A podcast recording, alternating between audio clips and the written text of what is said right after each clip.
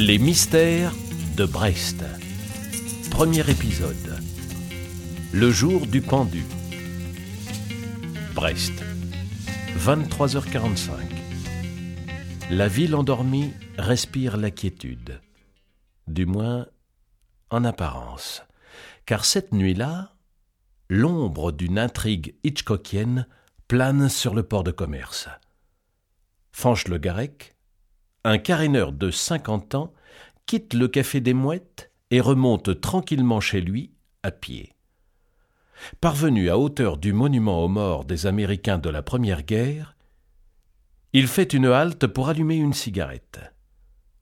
Mais comme il entend le vacarme assourdissant du cri des gouelles au-dessus de lui, il lève la tête et découvre avec stupéfaction.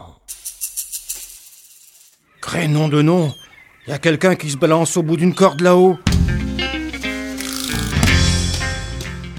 Allons, allons Circulez Y a rien à voir Vingt minutes plus tard, la police, avertie par un fanche le Garec choqué par sa découverte, débarquait sur le cours d'Ajo.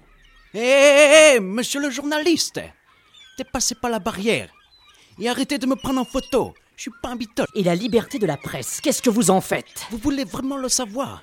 Allez, dégagez, monsieur le journaliste. L'inspecteur Santoni. Il fallait le prendre avec des pincettes depuis ce jour maudit où il gagna un aller simple Bonifacio Brest, offert par sa hiérarchie.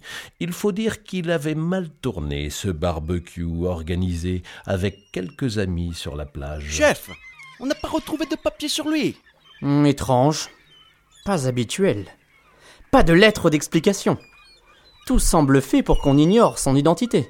Santoni Oui, chef Qu'en pense le médecin légiste? Il n'en pense pas grand-chose. Il dit simplement qu'il y a une possibilité pour que le type ait été aidé. Vous voyez ce que je veux dire? Non, je vois pas ce que tu veux dire. Je veux des certitudes, moi, du concret. Alors au boulot et plus vite que ça.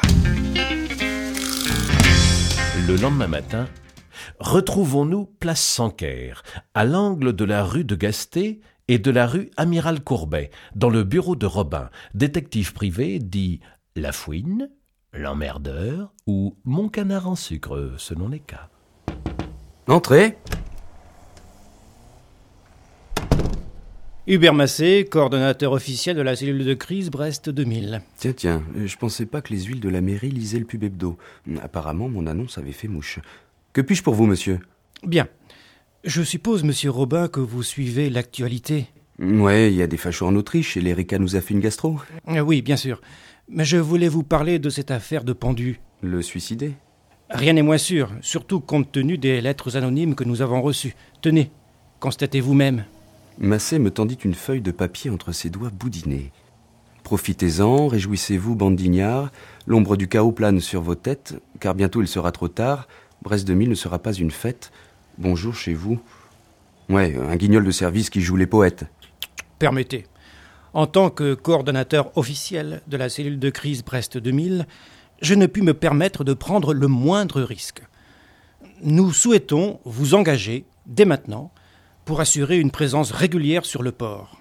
La police nous accorde certes une aide substantielle, mais disons que nous voulons ajouter une corde à notre arc.